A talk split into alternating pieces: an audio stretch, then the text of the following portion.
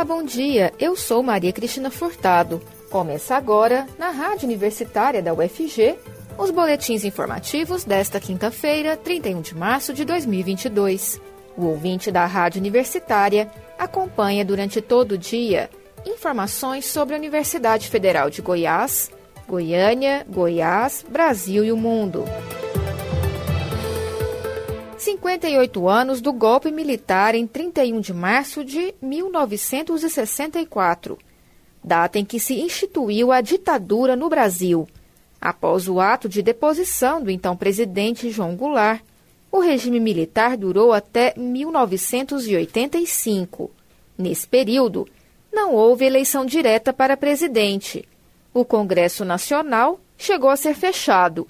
Mandatos foram cassados e houve censura à imprensa. E, de acordo com a Comissão da Verdade, 434 pessoas foram mortas pelo regime ou desapareceram. Somente 33 corpos foram localizados. O doutor em História e professor do Instituto Federal de Goiás, Rainer Souza, explica como ocorreu a deposição do presidente João Goulart, que deu início ao período ditatorial brasileiro. Então, a deposição do João Goulart ela pode ser entendida como um processo que se deu ao longo da década de 60. Ele vence as eleições na, na condição de candidato à vice-presidência em 1960. A gente chega em 1961, o breve governo do Jânio Quadros é interrompido por ele mesmo a partir da renúncia. E já naquele momento havia uma forte resistência dos setores de oposição à chegada de João Goulart no poder pois ele representaria, de uma certa forma, uma continuidade dos setores políticos ligados tradicionalmente ao varguismo, é, como uma, uma possibilidade de retorno desses agentes à esfera da política nacional. Dentro disso, o que acabou se estabelecendo já foi uma primeira tentativa de golpe, que foi então relativizada de uma certa forma, ou abrandada, por assim dizer, no momento em que se criou um regime parlamentar que retirou poderes dele, mas lhe concedeu o título de presidente do Brasil. Essa solução política, que era visivelmente inconstitucional, acabou sendo derrubada por um plebiscito em 63 que vai restituir o sistema presidencialista no país. E neste contexto de grave crise econômica, João Goulart então recuperava os seus poderes e poderia então empreender um projeto né, político mais amplo e efetivo que viesse então estabelecer o enfrentamento dos problemas econômicos e sociais do Brasil da década de 60. Ah, e para fazer isso, ele acabou optando pelo, pelo aprofundamento de um diálogo com os movimentos sociais da época, que eram próprios da expressão de um contexto democrático. E a partir do momento que ele tenta dialogar com esses movimentos sociais, e isso vai culminar então no comício da Central do Brasil, onde ele anuncia a defesa e o desejo de empreender as reformas de base. Se mobiliza então uma série de forças políticas vão se mobilizar a partir desse momento para então impedir essa aproximação política de João Goulart frente aos movimentos sociais daquela época. É então que a pecha de autoritário vai começar a surgir, a pecha de que ele seria um comunista, que ele iria então transformar, que ele iria cubanizar o Brasil, essa era uma expressão muito própria da época, começa a surgir então nos meios de comunicação, nos meios políticos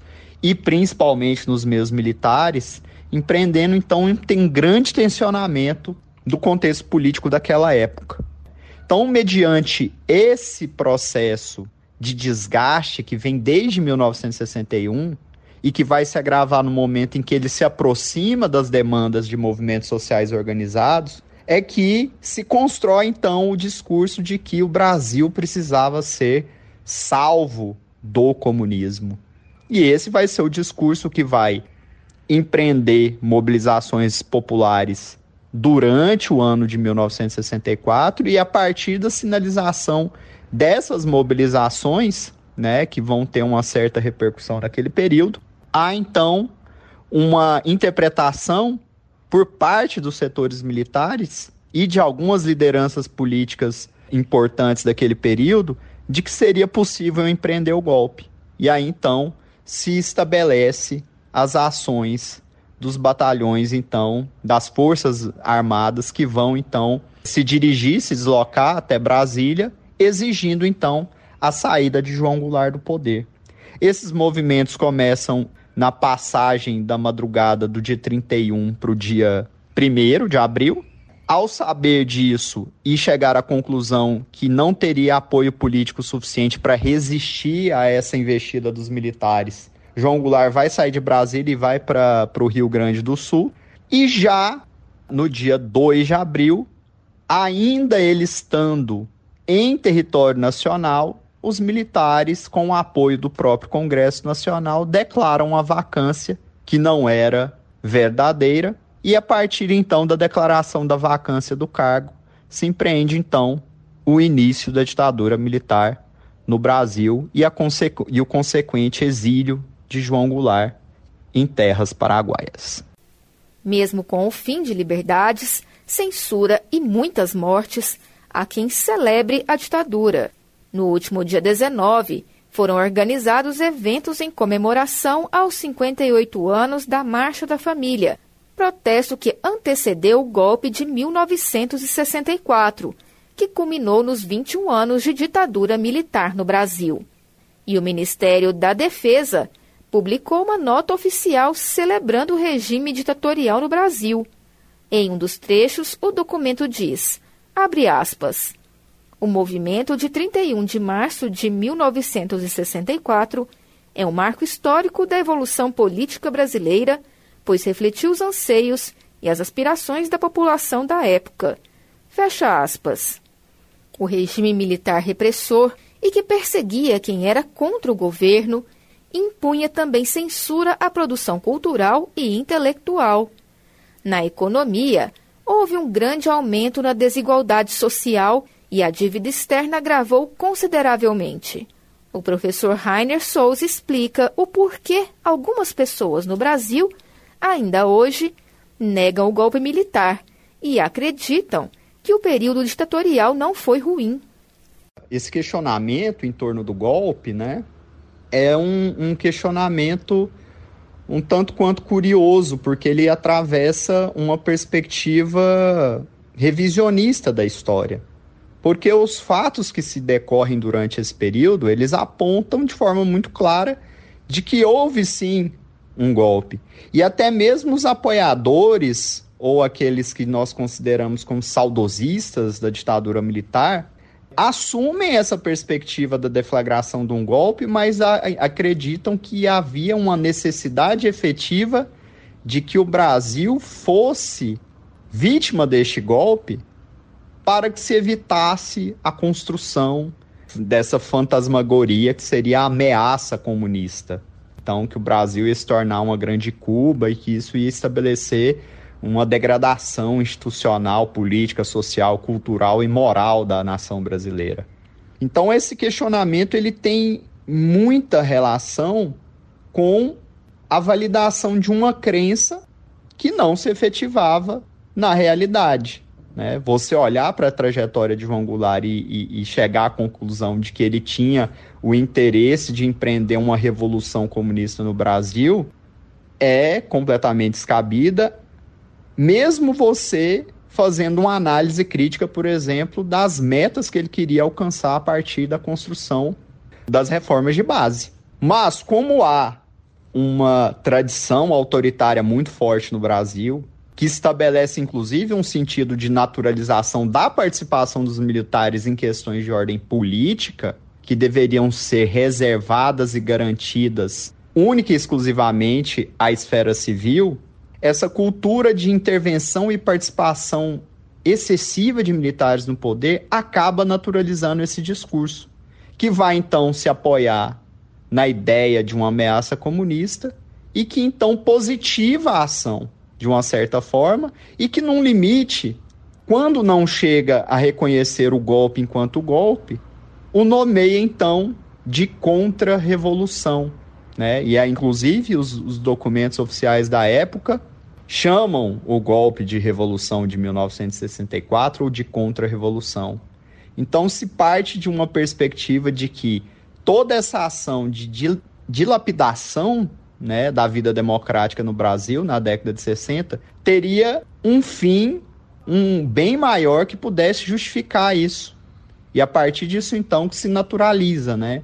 A ideia de que os militares salvaram o Brasil de algo pior e, portanto, a ditadura se fazia necessária e se e seria então benéfica à preservação de uma cultura democrática. Claramente a gente sabe que isso é uma contradição em termos, já que temos os atos institucionais provando justamente o contrário para a gente, mas esse revisionismo, ele acredita então que havia uma necessidade de intervenção dos militares e por meio da crença na necessidade da intervenção é que se coloca em questão algo que sob o ponto de vista histórico, sob o ponto de vista da análise das fontes documentais disponíveis hoje, não há a menor possibilidade de se colocar em questão se houve ou não um golpe.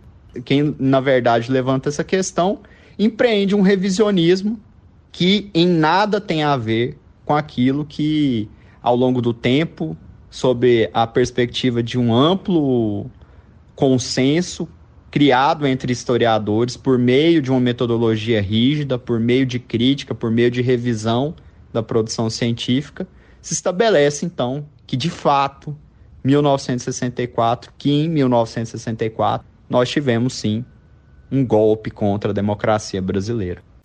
Depois de 21 anos dos militares no poder, já na década de 1980, começou o movimento Diretas Já, tendo Ulisses Guimarães como uma das principais lideranças. E em 1985, Tancredo Neves foi eleito primeiro presidente civil após o golpe de 64 e assinalou o fim do regime militar e o começo da redemocratização brasileira. O boletim informativo da Rádio Universitária volta logo mais às 11 horas Fique ligado na programação pelos 870 AM, pelo site radio.fg.br e pelo aplicativo MinUFG. A Rádio Universitária também está nas redes sociais. Siga a rádio no Instagram e no Facebook. E não deixe de conferir os informativos em formato de podcast pelas redes sociais e nas principais plataformas digitais de áudio. Se cuide! A pandemia ainda não acabou Use máscara e evite aglomerações. E vacina sim. Maria Cristina Furtado para a Rádio Universitária.